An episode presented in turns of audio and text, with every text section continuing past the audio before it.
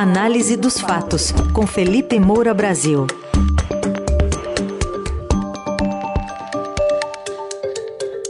Entre os nossos assuntos de hoje, quem estará à frente do Ministério da Fazenda na, no futuro governo Lula?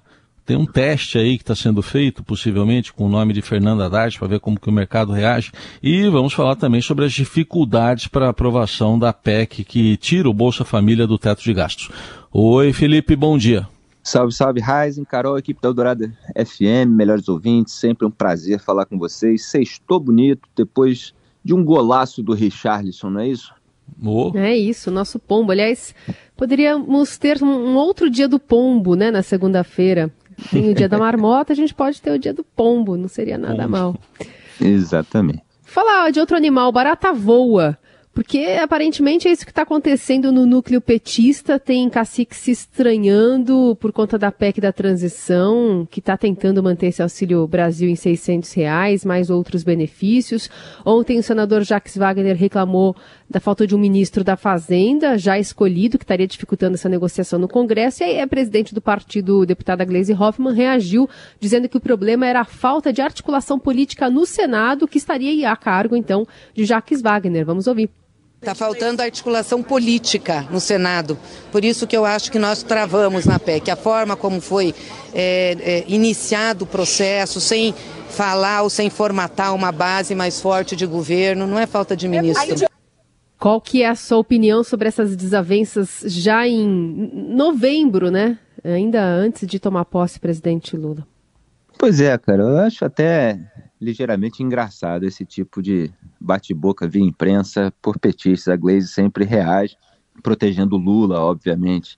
O Jacques Wagner tem mais liberdade, ele é muito próximo do Lula há muitos anos, acaba soltando alguma coisa que aqueles que têm medo não soltam. E ele está falando a verdade. Claro, claro que falta a indicação de um nome para o Ministério da Fazenda, só que é, você vem numa num, numa transição depois de uma corrida eleitoral que foi uma campanha personalista, populista, dos dois lados, sem detalhamento de projeto de governo e de país. Então não existe ainda. Teve um lado que foi vitorioso e, e esse lado está enfrentando aí uma série de é, problemas para definir o que vai fazer, porque não sabe direito o que vai fazer e, e, e, e não ficou claro para ninguém aquilo que eles vão fazer. O Lula estava mais preocupado no começo é, com a COP27, marcar uma diferença em relação a Jair Bolsonaro na questão ambiental, falar ali é, para ambientalistas, para pessoas que estavam querendo ouvir todo aquele discurso depois de quatro anos de desgaste do Bolsonaro numa área sensível. Foi lá no avião do empresário amigo, do José Seripieri Júnior, curtiu uma mordomia, um luxo que ele gosta muito. E a articulação política continuou sendo feita nos bastidores em Brasília pelo Arthur Lira, né, que parece que está nadando de braçada com essa bateção de cabeça petista, porque ele é quem controlou o orçamento secreto ao longo dos últimos anos, inclusive durante dois anos em que não houve transparência nenhuma. Parlamentares pegavam ali milhões de reais sem deixar rastro, sem a gente saber o nome, precisou da equipe do Estadão descobrir esse mecanismo e aí um partido entrar com recurso numa ação no Supremo Tribunal Federal, e aí a Rosa Weber, ministra, cobrar um pouco de transparência, os presidentes das casas legislativas entregarem meia transparência, e o STF ser muito complacente, deixando ainda uma decisão pendente por lá, para depois da eleição, é, participando aí dessa articulação de bastidores para tudo ficar como um grande acordão beneficiando cada uma das partes. A gente ainda não sabe como é que isso vai ficar, mas sabe que o orçamento secreto está incluído aí nessa negociação a respeito da PEC. É, então o PT tem muito medo do Arthur Lira, é, tem ainda muito fresca na lembrança a figura do Eduardo Cunha, quando o PT tentou emplacar um, um outro presidente da Câmara e não conseguiu, Eduardo Cunha venceu e depois é, fez ali uma oposição ao petismo, que acabou resultando, inclusive, na abertura do processo de impeachment de Dilma Rousseff. Então, é, há é, um, um cuidado muito grande e você tem uma proposta de PEC a PEC do estouro, né? depois aliás tinha que falar sobre esse nome. Olha, é 200 bilhões de reais acima do teto é um valor muito grande é, que está muito acima daquilo que o mercado espera. É, você tem uma proposta para que isso permaneça durante quatro anos, que é um tempo muito maior do que os parlamentares querem por motivos mais e menos republicanos. Então você tem essa turma que quer negociar cada ano para poder barganhar com o governo eleito cargos né, é, é, estatais, como a Codevasf, o próprio orçamento secreto, emenda de relator, portanto, é, e você tem uma turma que quer, é, do governo eleito, um compromisso com reforma tributária, com reforma administrativa, isso que é republicano, é, com corte de bolsa empresário, revisão de isenção, é, aquilo que é, o governo eleito precisa entregar é, para que haja cortes é, de gastos mal feitos, de gastos que privilegiam gente rica, para botar justamente os pobres dentro do orçamento, porque falar, como o Lula fala, é, é fácil. É, você fala, não, tem que botar os pobres do orçamento, só que ele não tira os ricos, porque ele tem medo da, da, da reação, da pressão, etc. Então, tem gente lá, como o senador Alessandro Vieira, por exemplo, que quer manter o governo eleito sob rédea curta, para não deixar que é, se aprove é, é, esse programa turbinado durante quatro anos e o governo não precise fazer mais nada. Continue gastando de uma maneira perdulária mesmo, com toda a irresponsabilidade fiscal que já marcou governos petistas passados. É, e aí você tem agora, só para voltar ao ponto, é, esse aceno de que Fernando Haddad pode ser o ministro da Fazenda, da Economia, que é bem diferente daquilo que os economistas liberais dessa frente ampla, suposta frente ampla, é, desejariam. O nome do Haddad está sendo testado, os aliados dele estão circulando com os agentes financeiros, dizendo que ele não é como eles pensam, é, e ele agora está indicado para o Lula para ir com o almoço do, do Roberto Campos Neto, é, com o pessoal da área é, mas existe uma grande resistência. Só que o Lula, assim como o Bolsonaro, ele gosta de gente nossa. Ele não gosta de dar um cargo importante para pessoas que não é, poderiam se submeter aos interesses dele. Ele sabe que o Haddad se submete completamente. O Haddad é aquele fiel aliado que vai fazer tudo que o governo quiser, mesmo que não seja o melhor para o país, que seja o melhor para o partido que seja melhor para o Lula, que seja melhor para a reeleição. Agora, um Pércio Arida, que é um economista liberal, contrário ao descalabro fiscal, porque sabe que gera turbulências econômicas, que derruba emprego e renda, faz o dólar subir, a inflação aumentar, que prejudica, inclusive, principalmente, os mais pobres, ao contrário do que o Lula faz parecer, uma, um perfil assim independente é algo que o, o velho petismo teme.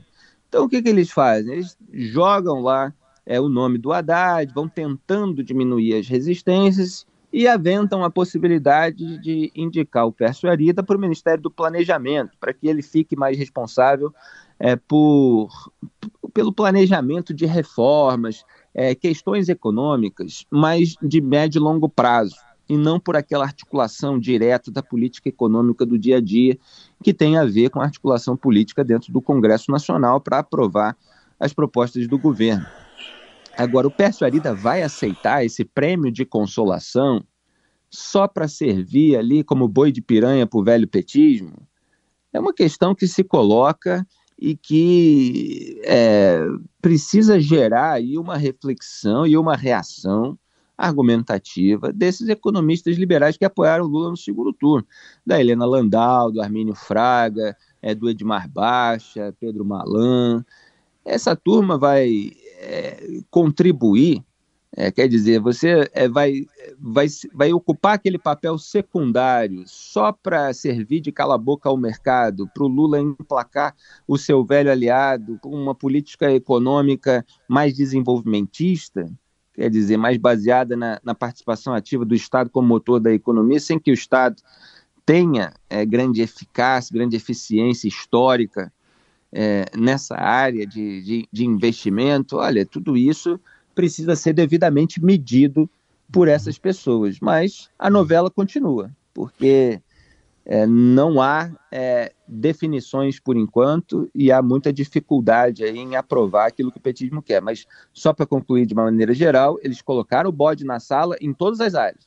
É em relação ao valor, é em relação ao prazo, é em relação ao, ao indicado para o Ministério da Fazenda. Gordura para queimar e agora vão ver o nível das resistências. Quer dizer, o Lula quer fazer do velho jeito dele é, com o mínimo de concessão. E está aí monitorando qual é a concessão que precisa ser feita.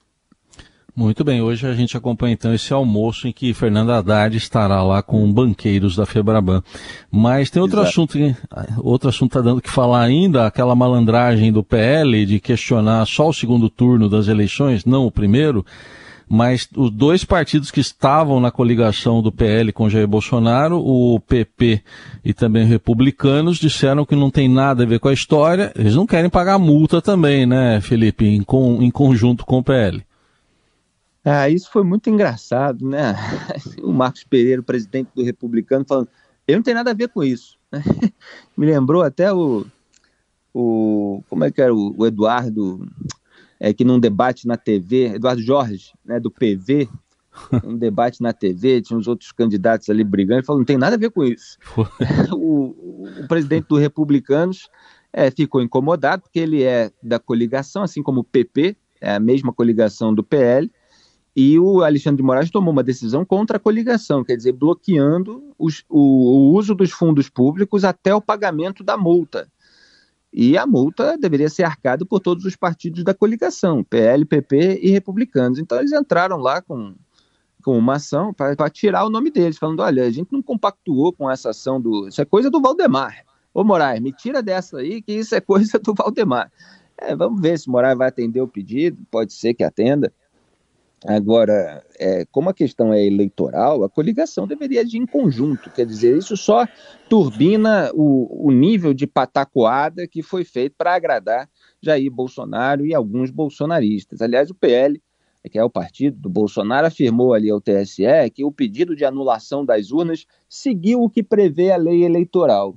Olha a escalada de sonsice e de descaramento. Primeiro você faz aqui aquela alegação absolutamente rasteira, o Valdemar dizendo a opinião do estudo técnico, o estudo técnico não exprime a opinião do PL, o principal advogado do partido e ex-ministro do TSE, o Tarcísio, não é o Tarcísio de Freitas, é o Vieira de Carvalho, né, se eu não me engano, sobre o nome dele, é, não assinou, se recusou a participar dessa patacoada. É, o próprio autor do estudo técnico é, disse que não falou de votos, quer dizer, o pedido do PL extrapolou o relatório, quer dizer, pedindo a anulação dos votos, das urnas em que foi identificada a ausência de um número de série individual, que a gente sabe muito bem antes da decisão do Moraes, mas a decisão explicou tecnicamente nos mais mínimos detalhes, é, a ausência não, não, não impede a, a, o estabelecimento da correspondência entre o log da urna, que é a ata da urna, e é, a urna, a sessão eleitoral, está tudo lá registrado por uma série de outros indicadores, tem um código de carga lá que guarda todas essas informações. Quer dizer, fizeram uma alegação tremendamente rasteira e tentando fazer um jogo duplo, tirando o corpo fora ali para atender o bolsonarismo. Aí depois o Moraes cobrou que se incluísse também o primeiro turno, já que são as mesmas urnas usadas nos dois turnos. Aí o PL alegou, não, mas veja bem, isso vai gerar um grande tumulto processual. Quer dizer, ô Moraes, Revisa aí para a gente só o candidato derrotado. A gente não quer perder os candidatos que ganharam. 99 deputados federais eleitos é, do, do PL que geram uhum. é, para o Valdemar da Costa Neto muito dinheiro, porque é, é, a, a, divisão dos fundos públicos é feita por proporção do tamanho da bancada. E agora é, que houve a multa, que houve o indeferimento da, do pedido, ele fala assim: não, a gente seguiu o que prevê a lei, lei, lei eleitoral. Isso tudo é conversa fiada para ludibriar a massa de manobra, dizendo, não, foi só um questionamento e tal. Você tem que prezar pela qualidade do conteúdo de uma ação que você representa. Não pode chegar e falar que 2 mais 2 igual a 5 numa ação e dizer assim, não, veja bem, isso está previsto na lei eleitoral, eu posso questionar e tal. Quer dizer, é a mesma coisa é, conosco, né, os jornalistas, a gente é, tem uma informação, a gente checa aquilo a gente é, questiona se tem alguma questão técnica, você vai conversar com os especialistas e tal. Você não sai publicando é, é, questões que são refutadas em um minuto. Uhum. É, então, assim, é óbvio que é uma litigância de má fé que ele abriu caminho para isso e tomou uma multa é, do Moraes. Pode se discutir o valor da multa, ah, é alto, então, olha, o valor é 2% do valor das urnas impugnadas, como eu expliquei aqui ontem. Né? São 259 uhum. mil urnas, cada uma tem um valor unitário, ele pegou esse valor total de 1 bilhão 150 milhões de reais, e de acordo com a regra de litigância de má-fé, que é de 1 a 10% do valor da causa arbitrada, é, se tirou esses 22,9 milhões de reais. Então, uhum. assim, é uma escalada de descaramento, mas é, a gente vê a reação dos bolsonaristas, claro, é, fazendo narrativas genéricas, sem detalhar a decisão, sem falar da questão Sim. técnica, é só um nós contra eles. Ai, o Moraes é, agora fez isso, é um absurdo completo, e nós somos vítimas. É, tudo isso para mobilizar o pessoal que está bloqueando estrada e, e uhum. manter acesa uma chama é, de uma pauta que só mostra a falta de pauta desse campo político. Quer dizer, podia estar zelando por alguma coisa útil para o país e estão simplesmente esticando a corda para posar de vítima de um sistema para o qual eles contribuíram bastante. Tá aí, este foi Felipe Moura Brasil, fechando a semana com mais uma coluna análise dos fatos, que já já estará no radiodourado.com.br também nas plataformas de áudio. E a gente dá o último reforço da semana a partir de segunda-feira, dia 28, a coluna Análise dos Fatos em novo horário a partir das oito e meia da manhã. Felipe, obrigado. Até segunda, então. Muito obrigado a todos. A partir de segunda, oito e meia. E agradeço imensamente ao nosso diretor São Emanuel, que resolve qualquer parada para que a gente faça o trabalho da melhor maneira possível. Um grande abraço, bom Valeu. fim de semana, boa Copa do Mundo. Tchau.